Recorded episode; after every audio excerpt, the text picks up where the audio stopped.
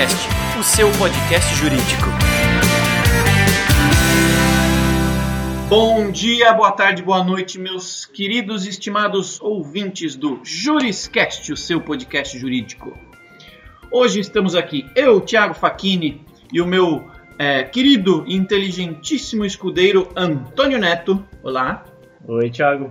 Oi, Christian. Christian, seja bem-vindo ao Juriscast.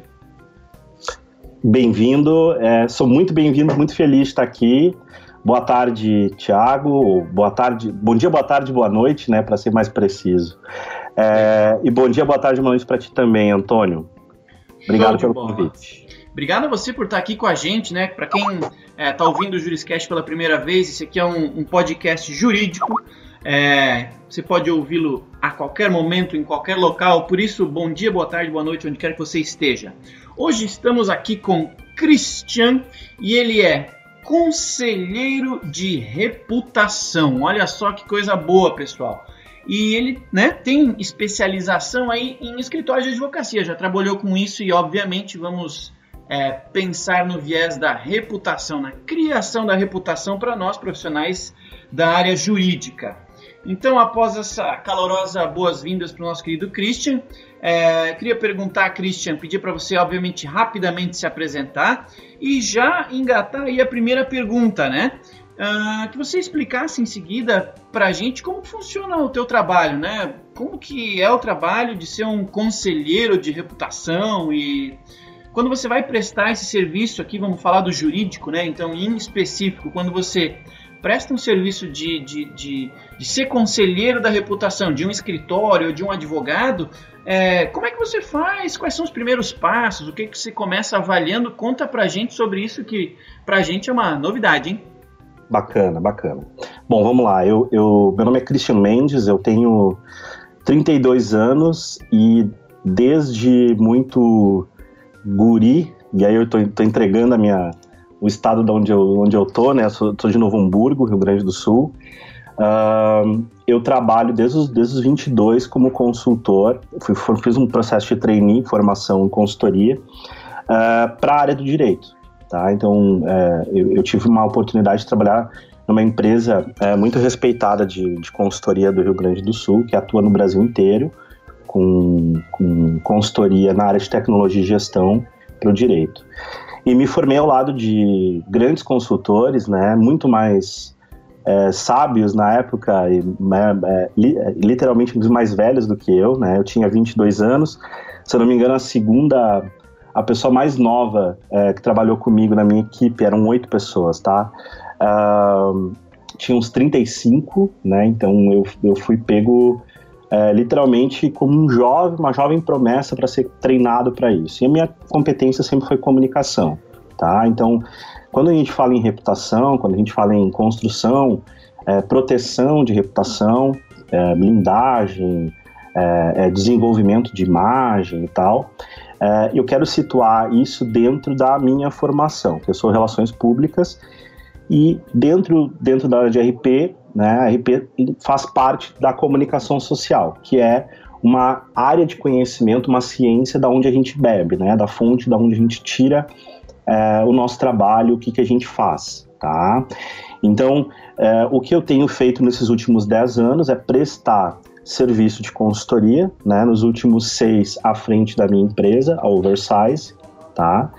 E eu tenho desenvolvido projetos dentro de uh, escritórios de direito ou para advogados solo, né, em carreira solo, é, que querem é, construir redes inteligentes para o negócio dele, seja para conseguir mais clientes, seja para se posicionar, se diferenciar do mercado, é, seja para mostrar o conhecimento que tem, o quanto, o quanto o conhecimento que ele tem é especial, é diferente, enfim, no mercado, no nicho. O direito é muito nichado, né? Então, cada área de conhecimento do direito vai, vai, vai criando segmentações super específicas, né? Seja de nicho, de mercado que atua, ou seja de especialidade de área de conhecimento. Então, eu venho trabalhando uh, uh, dentro de escritórios e tu me perguntasse, Thiago, o que, que é a primeira coisa que a gente faz, tá? É, eu sigo uma linha muito científica de trabalho de comunicação, né? E quando eu falo comunicação, vocês podem é, ler como marketing, RP, é, tá tudo dentro do, do, mesmo do mesmo escopo, tá? É uma linha científica em que a gente primeiro, antes de fazer qualquer coisa, a gente diagnostica, né? Qual, qual é a situação atual do escritório, né? É, qual que é a visão? Como é que ele pretende crescer? Ele vai crescer expandindo, aumentando o número de, de, de filiais ao longo do, do, Brasil? Ele tem visão de atuar internacionalmente? Essas perguntas a gente faz, né? É, quais as áreas que o escritório se propõe a atuar? Que tem profissionais especializados? Ele vai manter essas áreas? Vai expandir? Qual é o formato de atendimento que vai ser dado? Vai ser dentro do cliente? Vai ser dentro do escritório? Né? Vai trabalhar com que perfil, segmento de clientes? Vai trabalhar com empresas é, ou vai trabalhar para pessoas, né? É, vai proteger né, os direitos de quem, né? E dentro de empresas, vai escolher se segmentar dentro de um nicho? Né? Vai trabalhar com, é, é por exemplo, mercado de indústria, dentro, da, dentro do mercado de indústria, vai trabalhar com um segmento de óleo e gás.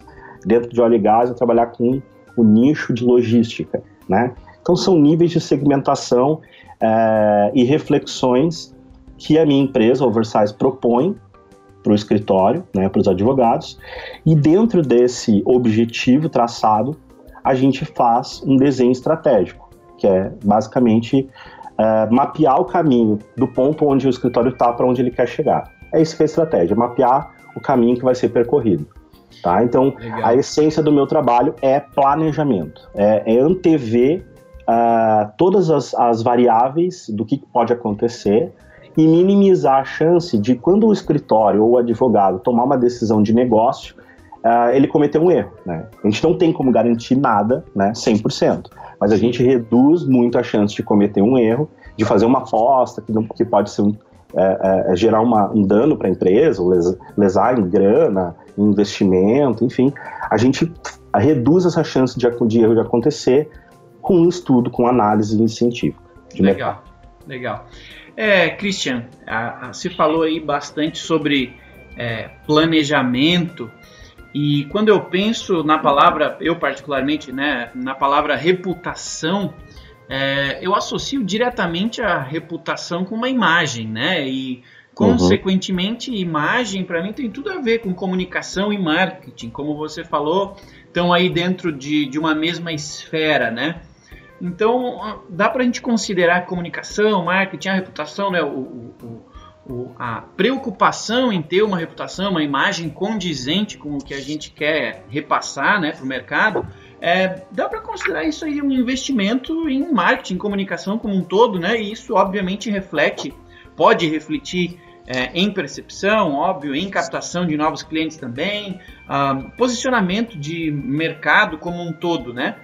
Perfeito. Uh, a OAB tem o, o, o código de ética dela e apesar dela regulamentar os investimentos em comunicação, em marketing, tudo mais, ela não, não proíbe, né? Ela, ela regulamenta, justo para que alguém com mais capital é, não tenha mais visibilidade do que alguém com menos capital, alguém com mais influência tenha mais visibilidade do que alguém com menos influência, ela regulamenta. Então tem obviamente alguns itens que a gente precisa tomar cuidado.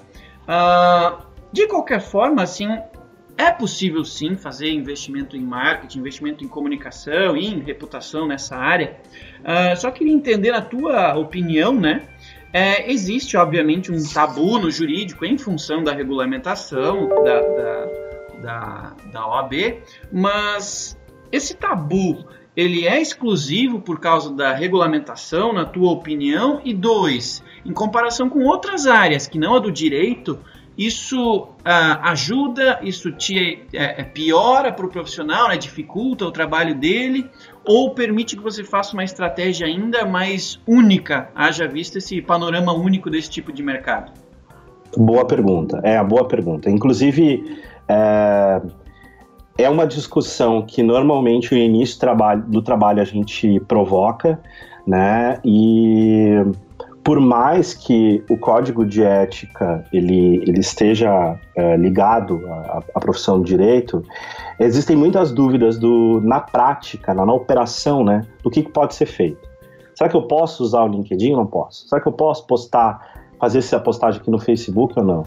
Será que esse título aqui ele não, não caracteriza mercantilização? Né? Então todas essas perguntas elas surgem no, no, decorrer do trabalho e na verdade a gente tem que tratar isso é, de uma forma muito profissional, né? Obviamente, mas eu acho que o que falta, o que a grande lacuna que a gente, como profissionais de comunicação, pode preencher dentro do direito, né? É trazer um pouco mais de sensibilidade tá? Eu acho que a gente, a, acho que a palavra que, que comanda esse trabalho não é, é, é, é tentar entender é, um pouco mais sobre a profissão, né? Entender que é uma profissão muito nobre, né? Então o direito, essa busca da igualdade, a busca da justiça, né? Ela, ela pressupõe também uma igualdade, uma justiça dentro da, da atividade, né? Então, bem como tu colocou, Tiago, é, é, não é, é indicado o código de ética ele, ele, ele protege os, os, escritórios menores, ele nesse, nesse sentido, né? Então, é, uma coisa uma coisa interessante sobre o código de ética é que o código de ética, que se eu não me engano foi atualizado em agora em 2015, deixa é, eu puxar é aqui. Recente. É bem recente, né? Foi feita uma atualização em outubro de 2015, tá? Uh, muita gente, quando vai ler o código de ética e está com dúvidas sobre a, a, respeito da comunicação, e tem muitos e muitos e muitos artigos na internet sobre isso, eles pulam direto lá para o capítulo que fala sobre publicidade, né? Então, é, tem uma coisa que tá logo no primeiro, uh, na primeira página do, do, do, do Código de Ética, que são dos 13 deveres do advogado. E nesses 13 deveres, isso pouca gente comenta, tá? eu até escrevi um artigo sobre isso em outubro do ano passado, em outubro de 2016. É, o terceiro dever do advogado, apesar lá das restrições que nós temos lá no capítulo destinado à publicidade dos serviços. O terceiro dever, ele diz exatamente o seguinte, vou, vou citar exatamente o que está escrito aqui. Velar por sua reputação pessoal e profissional. Então Legal. veja, se o advogado precisa, e é um dever dele, velar pela sua reputação pessoal e profissional, ele precisa tomar um cuidado né, e ter ações proativas, não só reativas, proativas de comunicação, de marketing. Tá? Então, assim, só para esclarecer uma, um, um, ponto interessante sobre comunicação e sobre reputação e imagem, a diferença de reputação e imagem é mais ou menos a seguinte, tá? Para falar de uma forma bem simples aqui. É, a imagem, ela é construída. A imagem, a gente tem autonomia para construir. Então, a gente tem ciência, ferramentas, é, processos, pessoas de comunicação que vão auxiliar o escritório a construir essa imagem. A reputação não. A reputação é uma percepção que vem de fora. A reputação ela não é minha. Quer dizer, ela é atribuída a mim pelo outro, né? Então ela está muito ligada, ligada à percepção, a palavra percepção, ao que uh, uh, os clientes, o mercado, a imprensa, a sociedade, os órgãos fiscalizadores, as entidades de classe, elas têm a respeito do advogado e têm a respeito do escritório. Então, onde a gente tem controle é na imagem. Então, a gente trabalha para construir a imagem que está ligada ao, ao trabalho, ao que o, o escritório, ou falando em, em, em, pessoa, um advogado solo, né, ao que o advogado é. Então, basicamente, nosso trabalho é colocar uma lupa e mostrar aquilo que é, né? nada mais, nada menos do que isso. E trabalhar a comunicação para tornar uh, isso mais claro, tá? Legal. Então, a é... tua, a tua é, imagem, né, é tua, você controla ela, e a tua reputação é nossa, né? A gente isso, também isso. É, é entende que é um pouco do que a gente percebe a teu respeito. Isso. Tem, tem uma coisa, o que está acontecendo, assim, para fazer uma comparação, tu fizeste a pergunta, a comparação do direito com outras áreas, né? Uhum. O, que, o que tem mudado, é, o que mudou de uma forma exponencial, tá? Exponencial uh, nos últimos anos, é, é a exposição. Hoje a gente está muito exposto, né? A gente não tem como esconder nada, a gente deixa rastros. Todo e qualquer tipo de ação que a gente tem é, em qualquer mídia social, ela fica gravada. Tá? Ela fica gravada. A gente, é, quando a gente vai para uma festa, a gente é, toma uma cerveja lá artesanal, tira uma foto, aquilo fica registrado. Aquilo não tem como apagar, né? Então a gente tem a opção de não postar, né? Ou simplesmente postar dentro de uma rede que é adequado àquele tipo de, de, de comunicação. Então a gente tem que tomar muito cuidado que toda e qualquer ação é, é, do advogado, principalmente no direito, que a atividade, o serviço, ele está muito ligado à pessoa, né? É diferente, é, por mais que tu tenha um escritório, né? Vocês, vocês podem observar que até pela orientação do código de ética, normalmente os escritórios levam o sobrenome dos, dos sócios fundadores, né? Ou dos, dos, dos diretores da empresa, né? Então, está muito sempre ligado a quem é aquela pessoa. Né? Então, a gente tem que tomar um cuidado com a reputação pessoal também certo? Comparando então com outras áreas, para não, não me alongar muito nessa resposta, comparando com outras áreas, o que, que acontece? Todo mundo hoje está com medo. Todo mundo hoje precisa se educar, não sabe bem o que postar. O número de mídias sociais aumentou pra caramba. Tem muita mídia, né? A gente instala com muita facilidade as coisas, os aplicativos no nosso celular, no nosso smartphone, e a gente não sabe exatamente o que fazer. A gente é, é, tem uma experiência, às vezes, mais forte com uma mídia mais, mais popular, que, por exemplo, é o Facebook, tem quase 2 bilhões de usuários, está chegando a 2 bilhões aí, né? É, é, em breve. E a gente acha que talvez o que a gente faz no Facebook, a gente tem que fazer em todas as mídias. Né? Então, ah, eu, eu escrevi um artigo, vou postar no Facebook, ah, vou fazer a mesma coisa no Twitter, fazer a mesma coisa no LinkedIn, vou fazer a mesma coisa uh, no Instagram, enfim, aí tu não sabe bem o que fazer. E a verdade é que cada mídia ela tem uma função diferente. Cada mídia ela se comunica de um jeito diferente, né? Uma, comunicação mais visual, outra comunicação é mais textual, outra é mais audiovisual. É, uma mídia foi criada com um objetivo, outra foi criada com outro. Né? E a recomendação mais, para simplificar, que eu dou para o advogado, e é uma recomendação, inclusive, que muitos assumem, né? É não entrar em mídias que tu não sabe o que fazer. Se tu não tem uma estratégia definida, não entra. Não cria uma conta lá porque tu acha que tu tem que ter, né? Se tu vai é, usar profissionalmente o Facebook, tu vai lá e cria o quê? Uma fanpage não perfil. Perfil é espaço Facebook para pessoa física. Fanpage, página, né? É espaço para pessoa jurídica. Mas se tu vai criar uma fanpage, né? Cria com, já com uma estratégia em cima disso. O que eu vou, que eu vou postar? Com que frequência? Que tipo de conteúdo, né? É, eu vou ter que dar uh, atendimento, porque a, a, assim como a comunicação de, de uma via, de eu postar, as pessoas vão comentar, as pessoas vão escrever mensagens, então tem que dar um atendimento ali. Eu tenho que, assim como eu tenho que atender o telefone do escritório, eu vou ter que atender as mensagens do Facebook. Então tudo isso é, requer muito trabalho, né? Ou requer pelo menos um pouquinho de planejamento para que não seja surpreendido com uma, uma grande, uma grande demanda ou com é, atendimentos que vão te fazer perder tempo, te fazer perder, perder energia é, por, por uma falta de, de clareza do que tu estava querendo fazer quando tu criou aquele determinado, aquela determinada mídia. Tá? Não sei se foi claro na, na, na resposta, Thiago. Tranquilo, tranquilo. É, Christian, e falando em, em mídia, canais sociais, a gente fez um levantamento aqui na ProJuris no mês de março, é, o censo jurídico, onde a gente conversou com 391 profissionais do direito e eles responderam, eles responderam perguntas relacionadas a perfil, formação, atuação, finanças e tecnologia. Legal. E os números que a gente levantou, eles mostram que a rede social mais usada pelos profissionais do direito é o Facebook. São 48% contra 30% do LinkedIn. É, quer saber se tu enxerga essa prioridade, um erro estratégico, em qual situação que é mais vantajoso estar presente no Facebook, qual situação é mais vantajoso se posicionar no LinkedIn. Uhum. Como é que tu enxerga isso?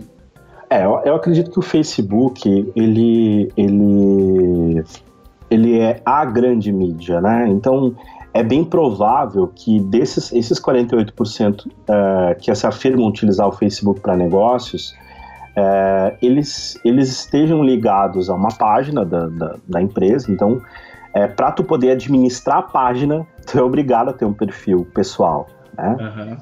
Então, uh, eu, eu, não, eu não vejo como um erro estratégico, porque o que vai determinar se é um erro ou um acerto é o resultado que tu tem com cada mídia, né?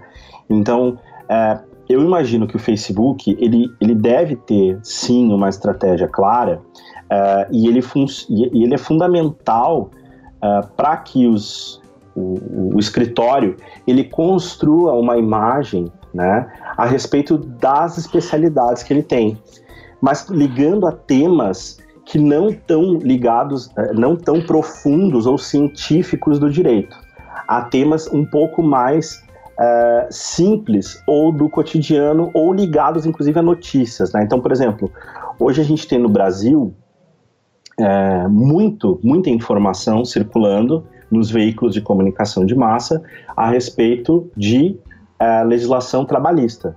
Né? Então a gente ouve muito é, é, sobre legislação trabalhista por causa das discussões que estão tendo é, é, no, no, no, Senado, enfim tem também muita, muitos, muitos falando no direito a respeito das questões políticas, né? Então tá, tem gente indo para cadeia, aí se fala em habeas corpus. Então a pessoa comum lá, né, que, que pouco sabe sobre direito, né, mas que um dia vai precisar, né, precisa contratar o serviço de um advogado, de um escritório especializado no que ele, no, no, no, a resolver o, o, o conflito, enfim, o, o, problema que ela, que ela quer resolver, ela já está começando a se acostumar a ouvir esses termos.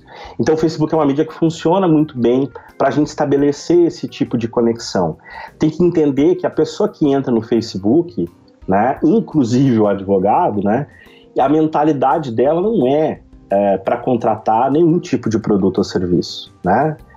A gente sempre, é, eu sempre faço em palestras assim, eu, eu, eu, faço uma comparação entre o Google e o Facebook e eu falo que é, no Facebook, no Google a gente, a gente vai, a gente acessa quando a gente quer resolver um problema. Estou com fome, eu preciso de uma, um restaurante, eu vou lá e escrevo restaurante na cidade onde eu estou. Né? Então eu quero resolver um problema, estou com algum problema. E já no Facebook a gente entra para fugir dos problemas, né? É um, um joguinho de palavras, é uma brincadeira, mas, mas entendo que a mentalidade que a pessoa que está lá, ela não quer saber sobre é, é, o profundo estudo do direito, tal, não é a mentalidade, então tem que entender isso. Já o LinkedIn, eu quero reservar um espaço especial para o LinkedIn, para falar sobre LinkedIn, ele é uh, a principal rede de negócios hoje do planeta, tá? Ela deve estar tá a faixa de 400 milhões de usuários no mundo e uh, ele só tem a crescer. Ele, eu acho que o LinkedIn ele não deu grande boom no mundo, né? Então uh, já teve um crescimento e uma evolução da plataforma uh, gigantesca, principalmente nos últimos cinco anos, tá? Uh, e ele é uma ferramenta que eu acredito ser essencial para qualquer profissional do direito ou qualquer escritório trabalhar, tá? Para quem não conhece ou quem não é íntimo da ferramenta, eu, eu, eu trouxe algumas, eu fiz algumas anotações aqui uh, de coisas que são importantes para tu considerares ter um perfil no LinkedIn ou não, tá? Uhum. Ele permite integração, é, permite construir um perfil em mais de uma língua. Então, para escritórios que trabalham fora do Brasil, isso é importante. No Facebook a gente não tem essa possibilidade, tá? Ele tem integração com o SlideShare, que é uma rede social de apresentações. Então a gente pode colocar apresentações tanto do escritório ou com ou apresentações é, sobre temas jurídicos, do, de conteúdo jurídico lá. Isso é integrado. O SlideShare foi comprado pelo LinkedIn há um tempo atrás. É, ele permite a coleta de depoimentos profissionais. Né? Então tu pode ter depoimentos ligados ao teu perfil, é, atestando o conhecimento, a experiência é, e a tua capacidade como profissional. Tá? Lembrando que mesmo que seja um escritório muito da imagem do escritório é um composto da imagem num conjunto de advogados, né? então tá ligado à imagem pessoal, é, e tu consegue também é, fazer um referenciamento de competências, né? Tu vai lá e, e te diz quais áreas, por exemplo, do direito tu é competente e a tua rede, o próprio, o próprio LinkedIn estimula isso automaticamente, o algoritmo, o robozinho dele lá, estimula é, que as pessoas é, te cre credenciem por essas competências. Então tu vai ter lá o número de X pessoas dizendo que tu é especialista em direito imobiliário. Né, que tu entende daquele assunto. Então isso é muito importante. Só que isso é uma coisa orgânica, isso é uma coisa que leva tempo, né? Então é, é um bom perfil do LinkedIn para ele, ele, ele se construir e ter valor, ele precisa de meses, anos assim de, de, de cuidado, né? A gente tem que cuidar sempre. Uh, mas para encerrar, então, dentro dessa, dessa, dessa, dessa questão de qual mídia é mais importante, eu acho que toda vez que a gente é, for pensar em mídia, em comunicação, a gente tem que se fazer duas perguntas, que é, com quem que eu quero falar, para quem que eu estou escrevendo, é, quem é o meu público, né? E quando eu digo público, eu não estou falando só do cliente, estou falando do, do modo geral, né? Com quem, quem eu quero me comunicar, tá? E em que mídia essa pessoa tá. Então, a mídia mais importante ou a menos importante vai depender de quem é o público e onde esse público está lendo, onde ele está se informando, é, onde ele está passando mais tempo navegando, acessando, né? Então, essas duas perguntas, elas funcionam hoje, vão funcionar nos próximos 50, 100, 500 anos, né? Então, é, atestar, assim, tal mídia é boa, tal mídia é ruim, usa essa, não usa aquela, é, isso é efêmero, né? Então, daqui a um ano, dois anos, é, é, você que está ouvindo esse podcast daqui a dois anos, por exemplo, né, é, vai perceber que muita coisa mudou. Muito dos números que a gente trouxe aqui mudou. Né? Então, é, o que eu procuro ensinar e passar um conhecimento, inclusive para os escritórios, para aprenderem a refletir sobre a comunicação sem depender de mim ou da minha equipe. Né? Eles precisam entender a lógica por trás, porque isso é uma informação vital para o negócio deles. Né? Ele tem que ter uma visão de gestor, de administrador, mesmo que ele seja um técnico. Né? Quando eu digo técnico, não de curso técnico, é alguém com conhecimento ultra específico. Né? Então ele tem que enxergar o escritório como um negócio, como uma empresa. E para tal, ele tem que ter competências na área financeira, né? competências na área administrativa, competências na área de recursos humanos, competências na área de marketing e também competências na core competence dele, que é o direito. Certo? Legal, legal. Bom, a gente está falando aí de, de, de, redes sociais, então eu vou aproveitar o ensejo. É, no censo jurídico aí 2017 que a gente executou aqui no ProJuris, a gente também perguntou para esses advogados que responderam ao censo é, como que é a, a, forma de utilização deles profissionalmente falando, né? De uma outra é, é, ferramenta social digital muito popular no momento, que é o WhatsApp, né? Então a gente perguntou para esses advogados como que eles usavam, é, é, quanto eles, quantos deles utilizavam profissionalmente o WhatsApp, né? E 90% deles responderam que utilizavam sim o seu WhatsApp para fins profissionais. É, e nesse tipo de, de, de, ferramenta, né, a gente vê muita gente com medo e ao mesmo tempo vendo como uma oportunidade usar o WhatsApp lá no seu escritório, na sua atuação pessoal. Como é que você, enquanto especialista né, em comunicação, em, principalmente em reputação, como é que você imagina que deve ser o, o posicionamento de um advogado é, ao estar aí suscetível ao uso, né, a tendência de uso do WhatsApp, como esses outros 90% que afirmaram que é comum, né? O que, que você pensa com relação a esse posicionamento nessa, nessa rede, digamos assim? Tá, aqui, aqui é um ponto bem importante. É, eu acho que é um problema. o WhatsApp ele, ele é um problema. Ele, ele pode ser uma solução, pode ser um problema, dependendo de como é que a gente lida com ele, mas ele normalmente ele ele, ele tem que ser tratado com muita cautela, tá? Eu, é, antes de falar do WhatsApp, é, a orientação que a gente normalmente dá é só entrar em mídias, tá? Só, fazer, só passar a utilizar mídias que tu tem uh, condições de atender. E atender dentro da característica da mídia, certo? É, pensem comigo, a, a gente nunca ia é, colocar um telefone no nosso escritório e não ter uma telefonista, um telefonista para atender, certo? Ou pelo menos uma secretária eletrônica ali, né? Certíssimo. Né? Então é, é óbvio, isso é evidente para nós, né? Agora no WhatsApp, quando tu dá o WhatsApp, é, normalmente é uma, é uma mídia pessoal, ele, é, ele tá, tá dentro do smartphone pessoal do advogado. Tá? E o cliente, ele, quando tu tem um WhatsApp, como a gente não tem é, uma clareza, né? Quando normal, como normalmente a gente não dá limites para o cliente de qual horário, não tem horário comercial, uh, não sabe exatamente que tipo de pergunta pode ser feita ou que tipo de pergunta não pode ser feita pelo WhatsApp. O WhatsApp ainda tem possibilidade de gravar áudio, né? Gravar vídeo, mandar pelo WhatsApp. Então, é, esse tipo de, é, de atendimento profissional feito pelo WhatsApp, ele tem gerado muita discussão nos escritórios que eu atendo, tá? É um pepino, é um grande problema, é difícil é, de se resolver, porque ele, ele o que a ideia inicial, que é facilitar o acesso à informação, né?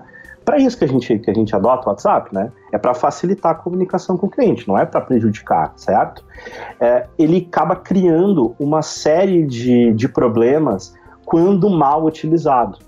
Então, o que, que a gente recomenda? Se tu vai ter o WhatsApp para atender, estabelece alguns limites com os teus clientes. Olha, eu vou atender de tal a tal horário. Esse tipo de assunto eu trato no WhatsApp. Esse tipo de assunto eu não trato no WhatsApp, certo?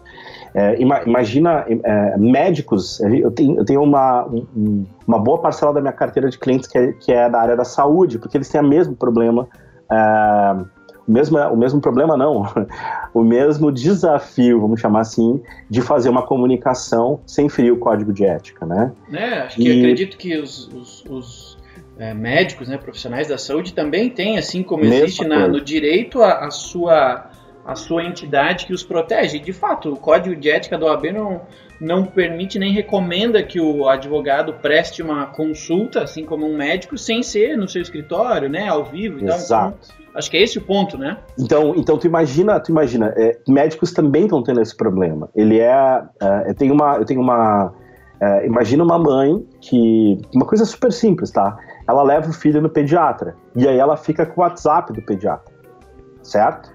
Aí no sábado à noite, uma hora, sei lá, meia, uma hora da manhã de sábado para domingo, ela manda uma mensagem pro pediatra dizendo: Meu filho tá com febre, acabei de medir aqui.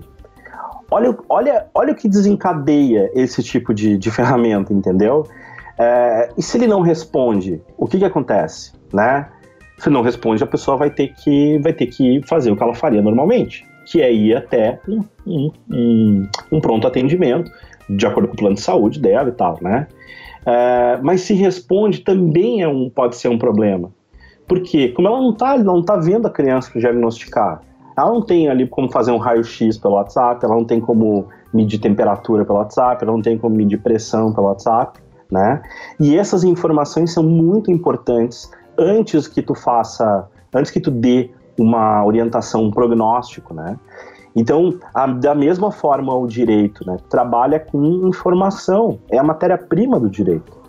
Então, às vezes tu dá uma orientação e por ser uma mídia que tu tem um pouco menos de, ou, um pouco mais de facilidade de escrever, tá na mão e tal, tu pode escrever alguma coisa, uma orientação que não é bem aquilo ali, ou é, que, que, pode, pode produzir prova contra o escritório, entende? Tem uma série de questões, eu não sou, não sou é, é, formado em direito, eu tenho certeza que os ouvintes aqui sabem exatamente do que eu estou falando. É uma, é uma grande discussão. Então, eu acredito que é, para adotar o WhatsApp como ferramenta de atendimento, tem que ter limites, tem que ter regra, como todas as outras ferramentas até então a gente tem. Né? É, por exemplo, quando, a gente, quando alguém envia um contato via site, as, as empresas elas têm uma política de responder em até tanto tempo. A mesma coisa o WhatsApp. Tu pode ter um WhatsApp da, uh, do escritório, mas talvez não tenha um WhatsApp do advogado direto, né? Imagina, ele está numa audiência, ele recebe daqui a pouco uma informação de um cliente, ou ele, ou ele recebeu, mas ele não leu.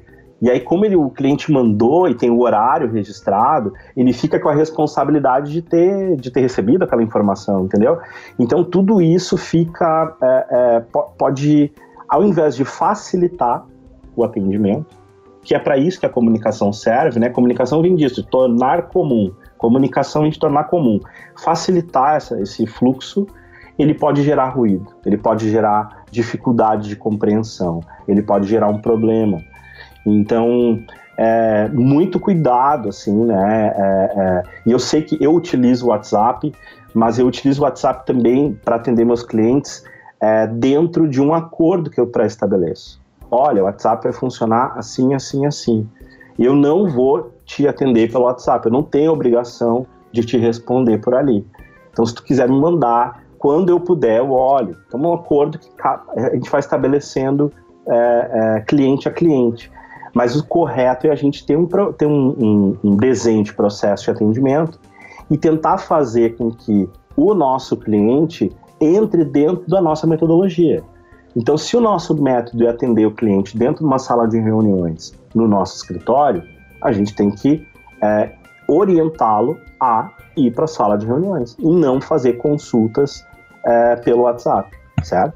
Legal, e eu acho que esse teu, acredito que esse exemplo que você citou aí, né, da, da tua atuação com o teu WhatsApp, é um, um exemplo que, que corrobora a tua afirmação inicial de que comunicação e reputação, né, precisam de planejamento, né? Avaliação Perfeito. se aquela rede ou aquele canal de fato é, é, passível de entrar aí dentro do hall de canais de atendimento, canais de comunicação com a qualidade que você deseja que você seja visto e percebido, né? Que isso tudo faz parte da tua reputação. Então, acho que é uma comprovação de que o planejamento e, claro, né? No teu caso, o apoio de um profissional na área são imprescindíveis para a gente começar e fazer algo da maneira mais correta e principalmente mais útil, né, possível para que de fato se torne rentável e produtivo ao invés do contrário, né? Tem uma, tem uma coisa, Thiago, é verdade, é, exatamente isso. E tem uma coisa que eu quero acrescentar aqui que é bem importante. Agora eu me lembrei disso, é, é, é, e é vital a gente, a gente ter consciência de uma coisa.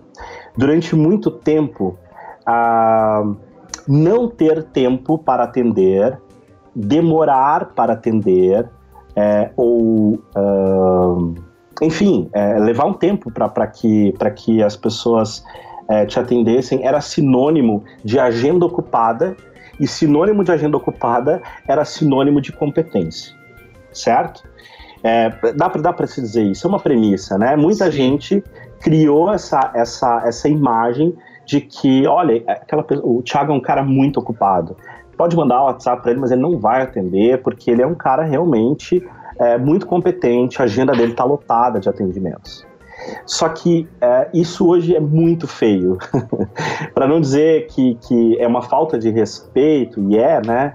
É, isso, não, isso não pega bem, tá? Essa imagem de que é, eu demoro para atender porque eu sou muito bom no que eu faço, o cliente tem que esperar, ela é, é, volta aquilo que eu falei, né? Antes no início, né? Que falta um pouco de sensibilidade para cuidar da comunicação, tá? A gente tem que, a gente pegando até o gancho é, é, é, de um podcast que vocês falaram sobre a mulher, o papel da mulher no direito, né? É, eu acho que mais da questão do papel da mulher, a gente precisa um pouco mais do feminino na comunicação.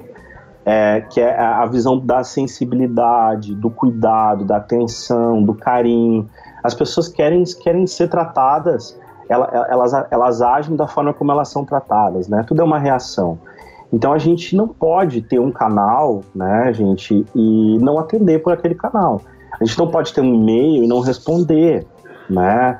É, não importa se é cliente ou não é cliente, está pagando, não está pagando. Acho que é, eu, eu, acho que é uma questão de respeito, é uma coisa que vem de, de berço, não tem nada a ver com, é, com, com, é, com, política comercial, atendimento só da empresa.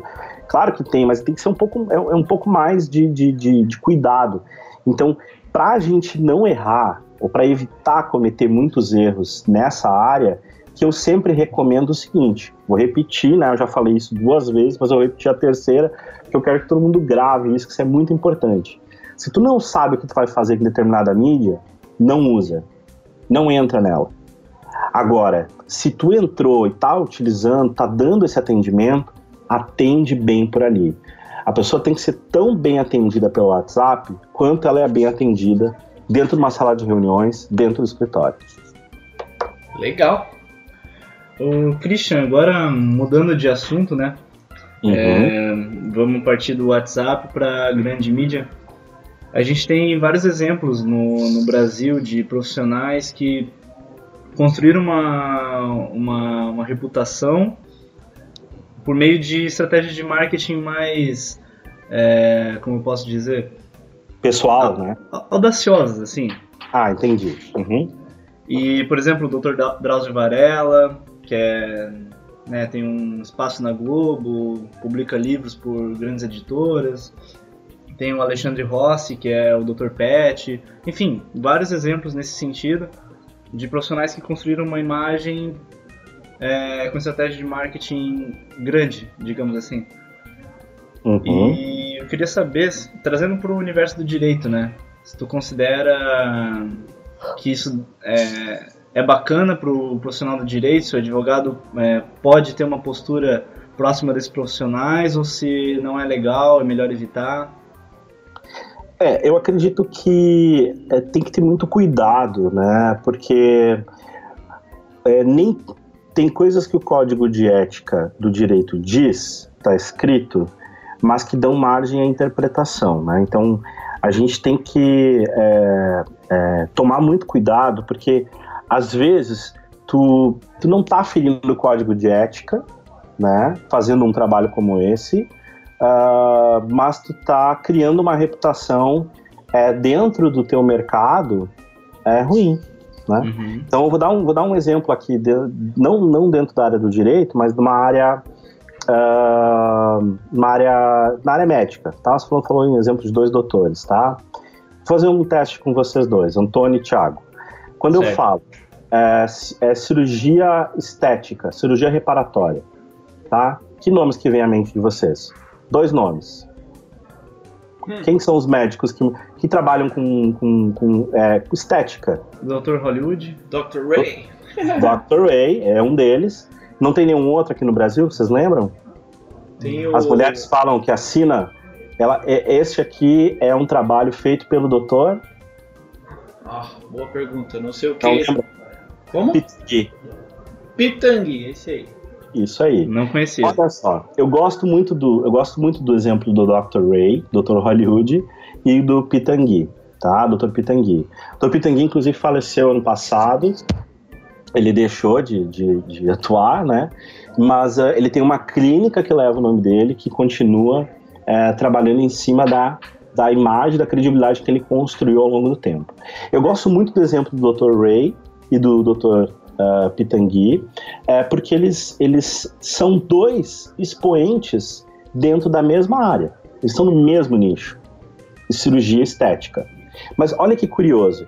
É, para quem não sabe, tá? O Dr. Ray ele é um profissional, ele é, ele é, ele é brasileiro e ele foi, foi para os Estados Unidos e ele ficou conhecido aqui no Brasil, se eu não me engano, pela Rede TV, tá? Um canal de televisão, uh, com um programa chamado Dr. Hollywood em que mostra ele fazendo operações é, em, em, em, Hollywood celebridades, tal, né? celebridades e tal.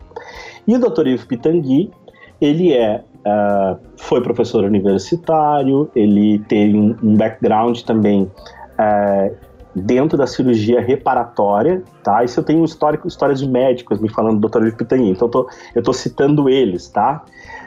E o Dr. Pitangui, é, porque a cirurgia estética é dividida entre reparatória e estética, né? Então, a, a mesma ciência que, é, que ensina a, a colocar, é, por exemplo, um silicone, ela também ensina a uh, fazer correções uh, em pessoas que tiveram algum tipo de problema. Por exemplo, uh, se a gente sofre um acidente, né? uh, e perde um pedaço da, da pele do, do, do, da tua perna, por exemplo, assim, é tirado um pedaço da, de outra parte do teu corpo e fazer um enxerto. É um negócio meio, né, é complicado de fazer, né?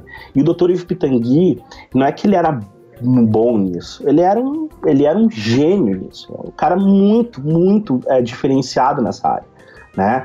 Aqui no Rio Grande do Sul tem um, um, um, apresentador bem conhecido, Paulo Santana, né, que agora saiu da RBS e tal, está aposentado aqui, que ele tinha um problema no rosto facial, que quem, quem fez, quem operou ele para corrigir isso era foi o Dr. Ivo Pitangui. Né? Então, o Dr. Pitangui, ele construiu uma reputação baseado na experiência dele uh, ao longo de muitos anos, foram décadas de trabalho se dedicando. É, ele, era muito, ele era muito querido e muito respeitado entre os colegas. Né? A reputação dele não era só medida pela, uh, pela, pelas celebridades aqui que ele atendeu. Mesma coisa do Dr. Ray, também atendeu celebridades. Mas vocês concordam que é, a reputação deles é diferente, certo? Sim. É, uhum. Um tem uma imagem construída, outro tem outra. O Dr. Ray, eu não vou fazer julgamento de valor, a ah, Dr. Ray é, é ruim, o Pitangui é bom, não é essa a questão. É que, dependendo do trabalho que tu faz de comunicação, tu vai construir uma reputação. E a reputação ela vai mostrar a coisa mágica hoje da comunicação, ela mostra exatamente aquilo que tu é. É. É muito difícil, tem gente que fala que tem muita coisa construída, fabricada, mas hoje é muito difícil se manter, tá? Dá para construir, tem gente que faz esse tipo de trabalho, isso fere inclusive o meu código de ética de relações públicas, é, fabricar coisas que não, não existem, mas eu vou te dizer, é, é difícil, porque é, não tem como, a, a, a, exposição é tão grande que uma hora a casa cai, uma hora isso é um castelo de cartas que vai sendo construído e tu não consegue sustentar. Então, pegando o Dr. Ray, o Dr. Uh, o Dr. Ray e o Dr. é, é, Pitangui, é, tu vê que os dois construíram uma reputação no mesmo nicho, mas quem procura o Dr. Ray para fazer uma cirurgia estética não, procura, não procurava o Dr. Pitangui, porque são, é completamente diferente o público de cada um, de um e de outro, certo? Então, é, é, a prova de que cada um pode construir uma reputação e ter sucesso é, e seja lá o que é sucesso, também isso é uma outra pergunta, né? O que é sucesso? É ter clientes, é ter dinheiro, é ter muitos escritórios, é ter visibilidade, eu não sei, né? Ou é fazer um bom trabalho, ou é ser chamado para ser professor universitário, dar aula para outros jovens e mostrar como é que o trabalho deve ser feito, trazer a tua experiência de campo para a sala de aula, enfim, cada um tem uma definição, mas os dois a gente consegue enxergar bem, né, que são é, bem reconhecidos, de como a gente pode construir imagens completamente diferentes. Né? O Dr. Ray, inclusive, levou muito menos tempo do que o Dr. Yves Pitangui.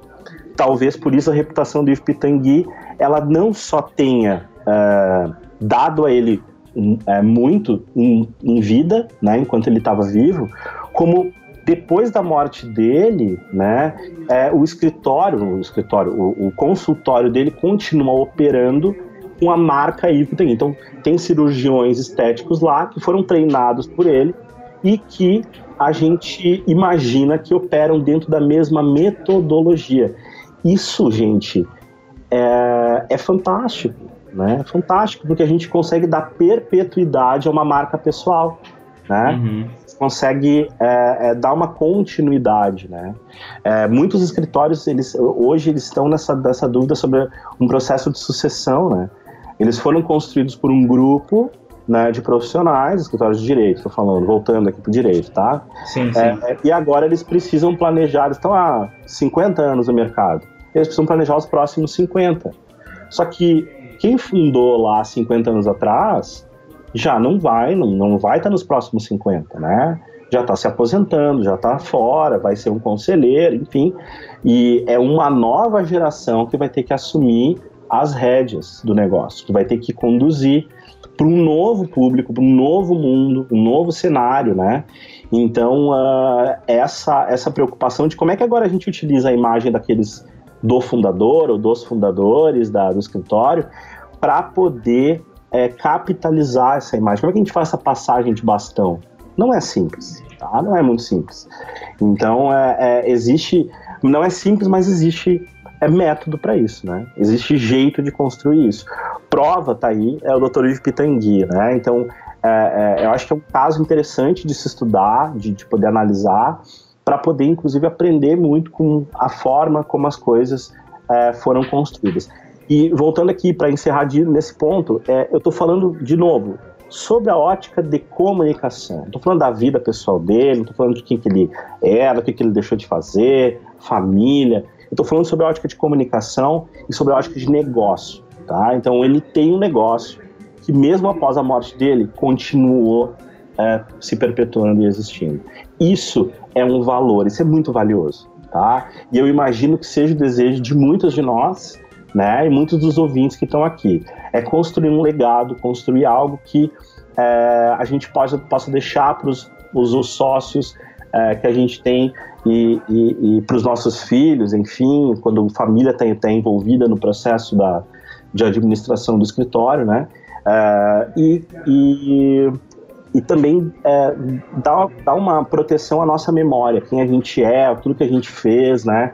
É, que, é um, que é uma área, repito, assim, a área do direito é uma área muito nobre. Eu tenho muito orgulho de poder trabalhar é, para bons profissionais e bons escritórios, porque a gente está trabalhando a justiça, né? Então isso é, isso é muito legal, assim, não é nada idealista, assim, é mais uma visão de, de, é, é, é de poder estar tá fazendo algo que é um pouco maior do que o processo em si, né? Não é só desenhar um planejamento, não é só conseguir cliente ou posicionamento, é, é fazer um pouco a mais, é deixar alguma coisa que vai ser útil para a humanidade, independente do que a gente está fazendo ou não. Que aula, hein, Christian? Nossa senhora, eu tô aqui ouvindo e pensando mil coisas em mim, na minha carreira, na minha empresa, aqui no ProJuris, nesse produto. Putz, quanta coisa legal da gente ouvir. Imagino que quem está aí ouvindo a gente, acompanhando a gente no Juriscast também deve estar tá com algumas outras dúvidas, mas acima de tudo, que bela aula. A gente está aprendendo muito hoje aqui contigo, hein? Muito obrigado, muito obrigado. Fico muito feliz de estar aqui falando, conversando com vocês. Christian, eu queria fazer uma brincadeira contigo. Vamos vai. supor que eu sou um advogado, eu quero contratar teu serviço, tu vai ser meu consultor de reputação, uhum. meu conselheiro de reputação, desculpa. Uhum. E eu quero começar a investir no, no, marketing no meu escritório de uma maneira mais, mais discreta, mais sóbria, como a OAB prevê no código uhum. de ética, que ela não permite, por exemplo, é, publicidade em TV e rádio, etc. Eu queria que tu é, me indicasse que, que caminho seguir e que resultado eu posso esperar disso a curto e longo prazo para o escritório? Eu queria, desculpa até interromper, eu queria na verdade complementar essa, essa pergunta do Antônio, é, condensar ela na, na, pergunta que eu iria fazer depois. Assim, eu ia dizer, putz, é, beleza, né? Eu acredito que depois dessa conversa, pelo menos para mim, tá claro que se eu quiser me expor mais ou melhor, né, quiser expandir ou no mínimo delimitar essa a reputação que eu quero para mim, eu preciso conversar com um profissional como você. O Antônio acabou de Legal. te pedir, né, uma brincadeira, putz, o que, que você me recomendaria? E eu ia fazer a mesma a mesma pergunta. Se você puder resumir em duas dicas, né, assim, para quem está nos ouvindo, mas no momento não pode entrar em contato contigo ou não tem alguém próximo, né, a quem recorrer, que você juntasse essas as duas coisas, assim, a pergunta do Antônio, como você começaria com ele, né, nesse, nele te contratando agora, mas também pensando em, em outros advogados, né? Se for para começar, duas dicas. Por onde que eu começo a, a me preocupar com a minha imagem, com a minha reputação, né? Talvez. Legal. Por onde que eu inicio? Legal, legal. Não, é, eu acredito que, que é, é bem simples de, de, de, como a gente resolver isso, tá? É, é, seriam três dicas, tá? Mas eu, é, pela questão do, do, do, do, do advogado, pelo perfil do advogado, a gente restringe a duas. E não é por uma questão de, do código de ética, é muito pela questão do perfil do profissional do direito. A primeira coisa que eu oriento, tá, é, todos os meus, é, meus clientes, e aí não só da área do direito, de outras áreas também, é estudar muito. E eu, você já vou entender por que, que estudar muito é importante, porque a segunda dica é compartilhar esse, esse conhecimento de uma forma que o público, o teu público consegue é, compreender, né? Porque é assim que tu vai criar essa referência, assim que tu vai te tornar é, o que eu chamo de líder né, é, de pensamento, uma pessoa é, diferente da tua área, e esse, e esse conhecimento ser levado, e aí um terceiro ponto, né, falei, estudar pra caramba, né, é, ser realmente um especialista na tua área, é compartilhar esse conhecimento, então transformar esse conhecimento em pacotes de é, artigos, é, livros, e-books, infográficos, é, textos, blog posts, vídeos, é, tudo que, que possa representar é, um pedaço do que tu sabe. E depois escolher pelo menos uma, uma mídia é, que tu tenha facilidade de, de, de, de, utilizar ou que tu já tenha uma rede, mesmo que pequenininha de seguidores, né? Ou uma rede, se nós estamos falando de e-mail, uma lista de e-mails lá com 15, 20, 30, 50, 100 pessoas, né? É começar a alimentar essa rede com conteúdo informativo, tá? Informativo. Então, na medida que a gente dá, né, a lógica da, da, do trabalho de liderança de pensamento que a gente faz para construir reputação, ela é uma lógica é, é, é, que funciona da seguinte forma: no momento que eu ensino no momento que eu mostro para as pessoas o que eu sei, o conhecimento que eu tenho, as pessoas tendem, dentro da cabeça delas, a imaginar que eu tenho a solução. E aí elas me procuram para me contratar. Né? Elas me procuram para pedir uma reunião, enfim, e fazer com que o meu consultório, meu, meu consultório, meu escritório de direito seja uh, visto como referência. Então, vamos lá. É, é fundamental nessa, nessa, nesse jogo aqui que o profissional de direito ele assuma uma postura de professor, de educador, é uma, uma professora, uma educadora, tá? Então ela vai uh, compartilhar o que ela aprendeu, as descobertas que ela fez.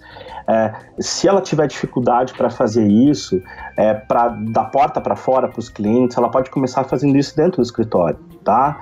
Ela pode montar mini palestras sobre temas práticos. Por exemplo, ela descobriu que é, dentro das audiências que ela tem feito nos últimos três anos, é, tais e tais e tais coisas são importantes então, pô, monta uma palestra, monta uns slides e tal, reúne a tua equipe ou reúne a equipe do escritório inteiro e ensina. exercita essa habilidade de didática, de passar o que tu aprendeu, de mostrar que tu sabe, tá? Isso vai te preparar para o que vem depois, né? Que aí depois é escolher uma mídia, tá? Ou no mínimo uma, mas fazer, eu prefiro que a gente faça sempre uma bem feita do que sair fazendo um monte de coisa ao mesmo tempo. Tá? Então vamos pe pegar aquele advogado solo. Ele não tem verba para investir, ele está começando o escritório. Escritórios de direito são normalmente negócios que têm um payback de três anos, né? Então tu passa três anos trabalhando, construindo carteira de clientes, para lá tu começar a ter retorno do teu investimento né? Isso é comum né, no direito. Então, é, começa a produzir, a entregar conhecimento, a mostrar uh, uh, um pouquinho do que tu sabe, né? E, mas, mas assim, faz um planejamento de fazer isso por muito tempo, tá? Não é um, um mês, é um ano, dois, três, cinco, dez anos. Te compromete a fazer isso, tá? Determina uma frequência de como é que isso tem que acontecer. Talvez isso aqui é a maior lição que eu posso dar para vocês e, e, que poucas faculdades de comunicação falam sobre isso. A gente acaba aprendendo isso no mercado, tá? Resultado em comunicação se tem com frequência, tá? É, é, não é criatividade, não é ângulo diferente, não é, é frequência. É uma coisa feita durante muito tempo, mas toda semana ou todo mês ela vai produzir mais resultados do que um escarcel, né? Um, um, um, movimento, assim, um tsunami de comunicação que tu faz num mês só. Tá? No direito isso não acontece muito por causa da questão do código de ética, né? O código de ética impede que isso aconteça, né? Mas é, vamos fazer uma reflexão aqui, pensar um pouquinho fora do direito. As empresas fazem, é, montam, fazem evento, montam mala direta, faz anúncio, rádio, TV, jornal, aquele, aquele, aquele, aquele tsunami de, de, de táticas e, e, operações e ações de comunicação no mês. E aí chega no mês seguinte, acabou, não fez mais nada. Passa um tempo sem fazer nada. Isso é muito ruim para a comunicação. é horrível para a reputação, tá? Importante é tu fazer uma coisinha bem feito, começa fazendo coisas que tu tem tempo, que tu consegue atender e que tem dinheiro para poder bancar, para poder pagar, né? Tem que ter um plano orçamentário nessa história toda, né, para poder financiar. Então, resumindo, produz conteúdo, define uma periodicidade desse conteúdo, semanal, quinzenal, mensal, define uma periodicidade que tu consiga reduzir depois, né? Nunca aumentar. Então, se tu vai começar semanal, não vai começar semanal e virar mensal. Ele tem que ser mensal e tu vai garantir para os próximos 10 anos que tu vai produzir todo mês. Agora, se tu quiser reduzir, ó, eu tô com tô, tô, com, tô com mais material, tô, com, tô pegando velocidade na escrita, tô conseguindo gravar vídeos mais rápido e tal. Aí tu vai reduzindo, mas nunca aumenta a periodicidade, nunca é, é, é, espaça, né? Porque isso vai começar a criar referência. Lá no teu LinkedIn, seus amigos vão começar a ver, olha que legal, olha que abordagem interessante. Os primeiros textos que tu postar, é, como provavelmente não vai ter investimento né, de, de publicidade para expor eles, que inclusive é permitido ser feito, enfim, é, é, ele, eles provavelmente não vão ter muitos leitores. Mas na, uh, no decorrer do teu, do teu do desenvolvimento desse trabalho, ele vai começar a trazer retorno. Depois de um mês, dois, três, tem que ter paciência, tem que persistir e tem que efetivamente produzir um conteúdo é, jurídico que seja útil para as pessoas. Não é coisas que para ti são úteis ou que são interessantes. É para quem é o teu público-alvo. Então, se eu estou trabalhando, por exemplo, com direito da mulher, eu tenho que saber o que, que é que as mulheres querem. Uh, tem dúvidas. Onde estão as dúvidas, né? Monta um FAQ, né? Faz uma pergunta, faz, faz assim uma lista de perguntas que estão ligadas ao, ao teu ao trabalho. Tu sabe disso. O, o, advogado sabe disso porque ele atende todo dia pessoas é, é, com as mesmas dúvidas dentro da sala de reunião, dentro do, do escritório, né? Então começa a transformar isso em conteúdo fazendo esse, esse, esse passo a passo, assim, é, super simples de produzir conteúdo, compartilhar e manter a frequência, eu tenho convicção de que é, não vai demorar muito para os resultados começarem a aparecer, é, para tu conseguir, inclusive, poder utilizar é, as mídias para ajudar mais pessoas, que eu acho que esse é o grande objetivo, né? E a consequência disso é que casualmente tu vai ter mais pessoas te procurando como conselheiro jurídico, né? Vai ter pessoas te procurando para te contratar. Mas eu acho que o, o, trabalho ele não pode ser ter esse olhar mercadológico assim, né? Tipo, ah, se não der retorno, não não vou fazer, não vou não utilizar cliente, porque as pessoas vão sacar isso, né? É, é tem muita questão é, é, da visão é, do que do não dito, né? Tu, Daqui a pouco uma palavra, o jeito como tu escreve, tu vê que o cara tá tentando te persuadir, te convencer a, a, a trabalhar com ele, ou dar um pedacinho da informação, mas não dá tudo, sabe? Sabe aquela coisa assim, tipo, é um, aquele golpe, né? Isso é muito comum hoje na internet, né? Vai lá, produz um conteúdo assim, olha, é, tudo que precisa saber tá aqui. Aliás, não é tudo. Tá faltando um pouquinho. Mas se tu quiser saber esse pouquinho, tu vem aqui no meu escritório. Pô, isso é uma sacanagem, entendeu? Então não não faz uma promessa que tu não precisa, que tu não vai cumprir, entendeu? Facilita a vida. Ajuda, se doa, que eu tenho certeza é, que vocês dois aí, então, como advogados júnior que estão começando então hoje aí, né, é, vão conseguir, vão conseguir ao longo do tempo. Você tem, você tem que pensar assim, ó. É, eu conversei esse tempo com via Skype com um advogado de, de Roraima, tá? E ele me disse que ele tava com 28 anos. Eu falei assim, cara, tu imagina o seguinte, pensa 20 anos na tua frente, com 48 anos. Vai estar tá na idade do auge da carreira do advogado. Já tá com barba, cabelo branco, né? E com 20 anos de experiência, mais de 20 anos de experiência no direito. É, imagina a quantidade de conteúdo, se tu decidir produzir mensalmente, tu vai ter. São 52 textos no ano, né? Tu multiplica isso por 20 anos, me ajudem aí. Dá mil posts, mais de mil posts, mais de mil textos escritos. A tua opinião, ela, ela, ela acaba virando um, é, é, é um legado é, é para comunidade jurídica, poder debater, tu está promovendo debate, está promovendo discussão, está facilitando. Então isso vai muito além de ganhar dinheiro ou não, conseguir cliente ou não.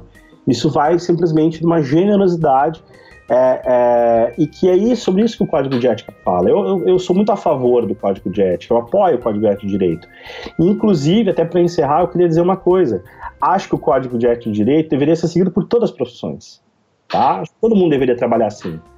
É muito mais, é, tem muito mais respeito no, no, no ser humano, no, no profissional que está do outro lado, quando tu trabalha com, com uma ética que não é tão voltada a persuadir, convencer, né? Ou utilizar de mecanismos que a gente sabe que o marketing, né, e a publicidade bebem na psicologia, bebem na sociologia, na antropologia e entendem um pouco do ser humano para poder utilizar isso para ganhar dinheiro, para fazer negócio, né?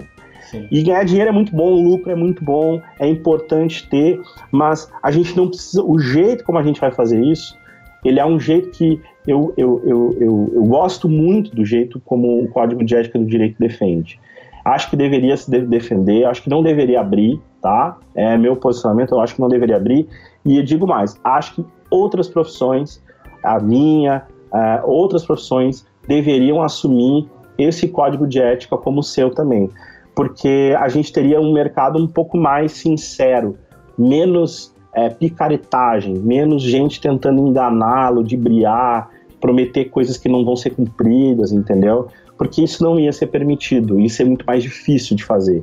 Aí o camarada que vai lá e faz um baita esforço, né, é, para enganar, para persuadir, para mentir, ele ia ter que fazer uma outra coisa, que é estudar, hum. que é se hum. preparar, que é, é, é, ter esforço, é se dedicar, é contratar equipe, é empreender no Brasil, que é um grande desafio, a gente sabe disso, é, mas que é maravilhoso quando a gente consegue é, ter resultado, é, ter uma empresa sadia e fazer o negócio se desenvolver.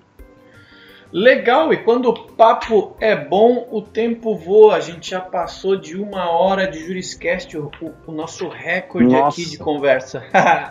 vamos, vamos passar a régua aqui então, fazer a despedida. É, como é que a gente faz, Christian? Para quem ouviu aqui o Juriscast com a gente, acompanhou, gostou do que ouviu, tá com a cabeça cheia de dúvida, é, como é que a gente faz para te encontrar? Quais são os teus contatos? Como é que a gente se aproxima de você e garante assim uma reputação, é, uma melhora na sua reputação constante e, e, e, recorrente? Fala para gente. Já, é, vocês podem entrar é, no site da Oversize, tá? É Oversize, O-V-E-R-S-I-Z-E, tá? Oversize.cc, dois Cs. É, vocês vão encontrar lá bastante conteúdo. Tem uma área reservada lá para o direito. É, tem um teste é, de, de é, mensuração de reputação que é baseado na nossa metodologia, que pode ser feito online também. É bem, é bem, bem interessante.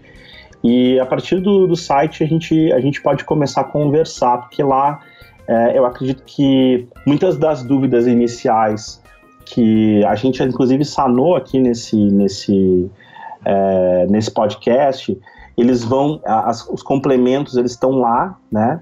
É, e meu e-mail é, é, o cris com ch, arroba oversize.cc.